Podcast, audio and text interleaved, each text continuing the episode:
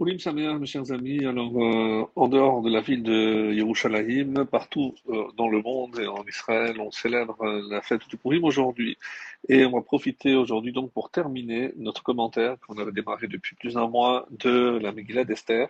Il nous restait le neuvième chapitre euh, qui contient dans le livre de Mehabloez toute une partie qui concerne plus la halacha, lorsqu'il y a par exemple deux mois d'Adar, quels sont les mitzvot que je dois faire, comment je dois les, les appliquer, etc. Donc une partie beaucoup plus technique sur laquelle on ne va pas s'attarder. On va simplement euh, lire le neuvième chapitre et le dixième qui est tout petit et qui dit ainsi le douzième mois, le mois d'Adar, le treizième jour, alors que devait être exécuté l'ordre du roi et son édit, le jour où les ennemis des Juifs espéraient les dominer, ce jour-là, la situation se retourna.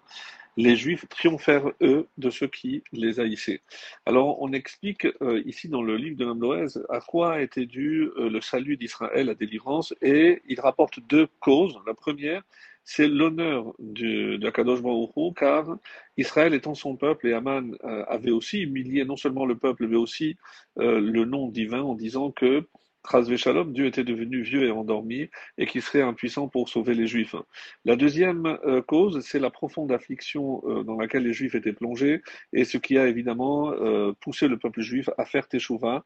Et Hachem, acceptant cette Teshuvah, se repentir, a eu pitié d'eux et a annulé le décret d'extermination. Donc le verset 2 à 4, ils se rassemblèrent dans leur ville, dans toutes les provinces du roi à Rajverosh pour s'attaquer à ceux qui leur voulaient du mal. On dit qu'il s'agissait de tous les descendants et tous les proches de Haman, personne ne leur tient en tête, car la peur s'était emparée de tous les peuples. Tous les chefs des provinces, les satrapes, les gouverneurs et les fonctionnaires du roi soutenaient les Juifs, la crainte de Mardoché les ayant saisis.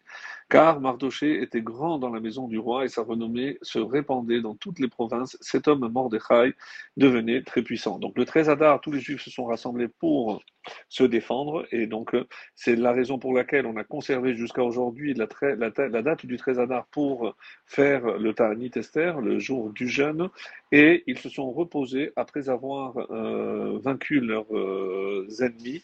Donc, dans toutes les villes, ils se sont reposés le 14, mais on va voir que euh, dans la ville de, de Shushan, où euh, il y avait beaucoup plus de proches de Haman, la guerre s'est prolongée jusqu'au 14, et c'est pour ça qu'ils ne se sont reposés que le 15, ce qui fait que c'est le 15 qui, va être désigné.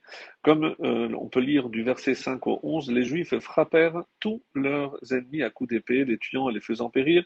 Ils traitèrent leurs adversaires selon leur gré. Dans Shushan, la citadelle, ils tuèrent et firent périr 500 hommes et Parchandata, Dalphon, Aspata, Porata, Adalia, Aridata, donc tous les fils, les dix fils euh, de Haman, fils d'Amedata, persécuteur des Juifs, ils les mirent à mort mais ils ne portèrent pas la main sur leur but. En ce jour-là, le nombre de tués dans Shushan, euh, la ville, euh, la, capitale, fut communiqué au roi. Donc on explique que ces dix fils de Haman, d'après la doivent être lus d'une seule traite, et le fait que on dise Ve'et, c'est pour nous indiquer qu'il y en avait d'autres. En effet, euh, d'après le, le, Midrash, Haman avait eu beaucoup plus d'enfants que ceux, qui sont cités. Et euh, par exemple, on va voir qu'ils ont tué euh, beaucoup plus que ce qui est écrit. Euh, donc, comme c'est rapporté, que Zeresh, la, la femme de Haman, donc Zeresh s'était enfui avec les 70 enfants qui lui restaient et ils ont vécu de la charité.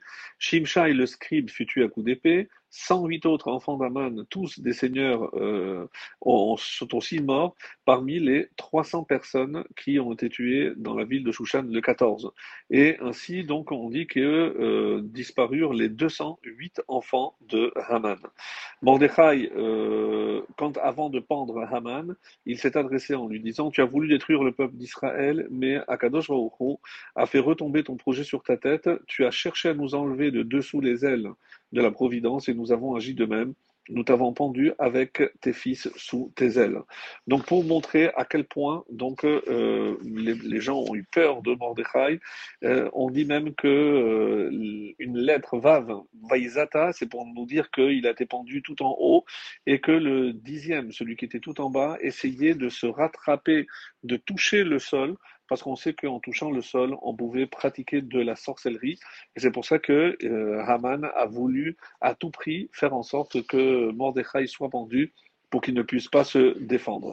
Le verset 12, le roi dit à la reine Esther, dans la ville de Suse, les Juifs ont tué et fait périr 500 hommes et fils d'Aman. Dans le reste des provinces du royaume, qu'ont-ils dû faire? Quelle est ta demande? Elle sera accordée. Et quelle est encore ta requête? Elle sera réalisée.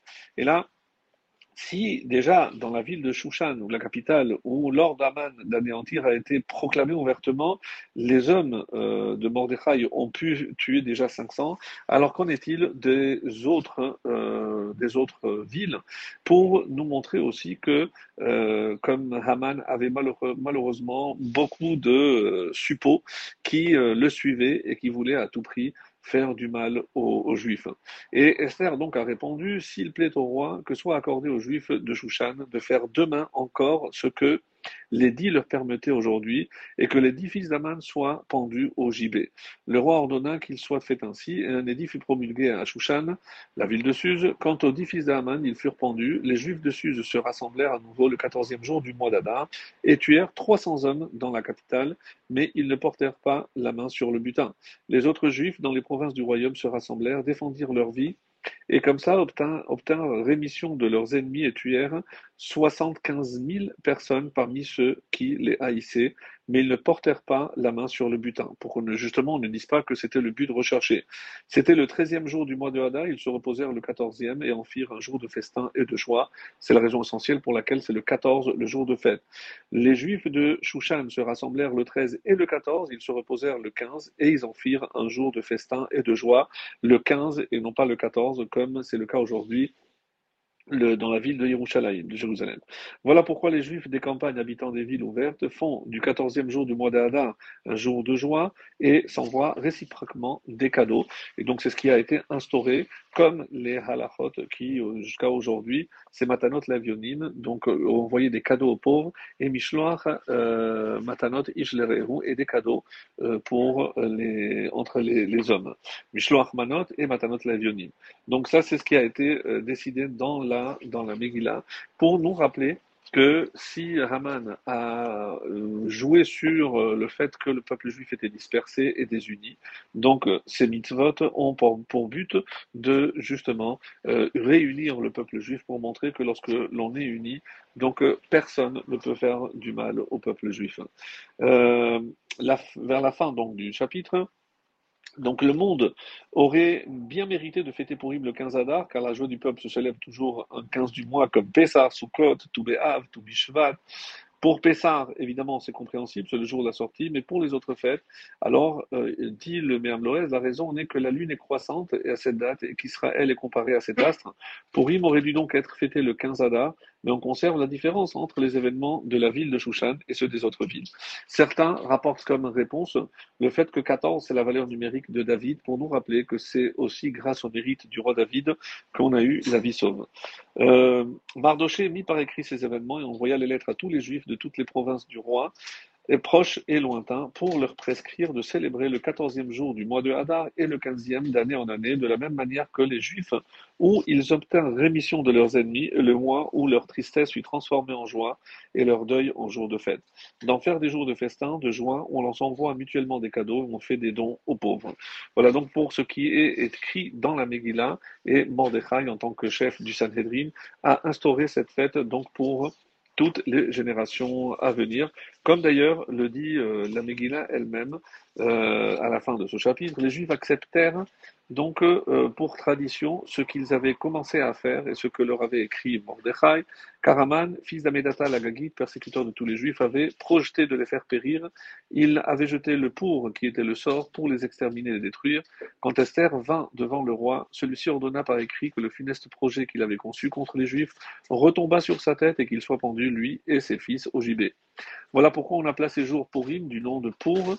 Voilà pourquoi, en raison de toutes les paroles de cette lettre, de ce qu'ils avaient vu et de ce qu'ils leur avaient et ce qui leur était advenu, les Juifs instituèrent et acceptèrent pour eux, leurs descendants et tous ceux qui se joindraient à eux l'obligation immuable de célébrer ces deux jours selon ce qui est écrit et en son temps, d'année en année. Ces jours seront commémorés et célébrés de génération en génération dans chaque famille, dans chaque province et dans chaque ville Ces jours de Purim ne disparaîtront pas d'entre les Juifs et leur souvenir ne sera pas effacé de chez leurs descendants. Ce qui euh, est rapporté par l'Agmara que c'est une fête qui ne disparaîtra jamais et qui restera même après la venue euh, du Mashiach.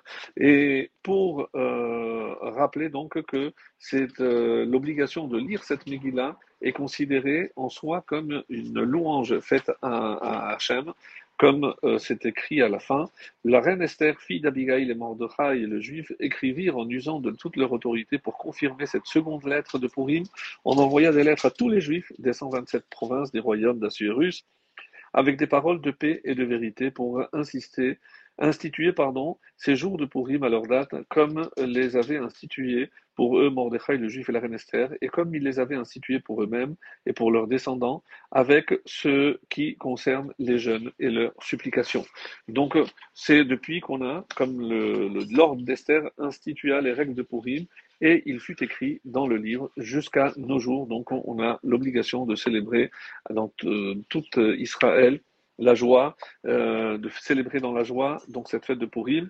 Le dixième chapitre, euh, il est écrit que le roi Cyrus a établi un tribut sur le continent et les îles de la mer, tous les actes de sa puissance et de sa vaillance, ainsi que les détails de la grandeur que le roi conféra à Mordechai, ne sont-ils pas écrits sur le livre des chroniques des rois de Médie et de Perse?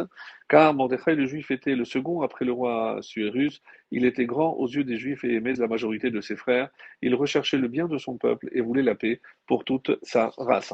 Voilà, c'est la fin de la Megillah, mes chers amis. Et qu'est-ce que ce texte nous dit? C'est que grâce au mérite des juifs, il a récupéré on dit 127 provinces qu'il avait perdues au début de la Megillah. Il les a récupérées et pour remercier les Juifs, il a, annulé les impôts pour les Juifs et c'est grâce à ces nouvelles conquêtes qu'il a pu euh, en quelque sorte se compenser et euh, par le fait que les Juifs étaient dispensés de payer des impôts. Donc le dernier euh, miracle de ce, de ce texte, et voilà comment termine le livre du bien sachez que le nombre de versets de cette Megillah est de 166, comme le nombre des mots de la paracha de Vayavo, Amalek le, le, le, texte que nous lirons, euh, qu'on lit le jour de Purim, plus ceux de Zachor et Tachel Asalecha Amalek. De même, dans le Halel Agadol, le psaume Odul Hashem Kitov comporte aussi 166 mots, fait allusion à ce miracle au verset nous délivrera de nos adversaires, car nous avons été délivrés d'Aman, le persécuteur. Et donc il faut lire la Megillah dans la joie, comme c'est écrit, qu'il y a les Uchasidim Bechavod, les pieux exultent avec honneur, et la valeur numérique de ces mots est aussi de 166. Le dernier mot de la Megillah est Zarao, Saras, et le premier, Vaihi, ce fut. La valeur numérique donc de ces deux mots est de 314, comme celle de Shin Dalet Yud, le nom d'Hachem, ce qui signifie que la Kadosh Baruch a dit assez Dai, assez au malheur, au tourment du peuple juif. Que ça nous serve d'enseignement et que la, comme termine le, texte de, de, de Mme voilà pourquoi, donc le dernier des miracles qu'il a été permis de mettre par écrit, c'est pourquoi Esther est appelée Ayelet Ashara, la biche de l'aurore. De même que l'aurore marque la fin de la nuit, de même Esther marque celle des miracles, jusqu'à ce que Akadosh Baruch nous délivre et nous éclaire de celle la lumière du Mashiach, comme il est écrit, debout brille, car ta lumière survient et la gloire d'Hachem se lève sur toi.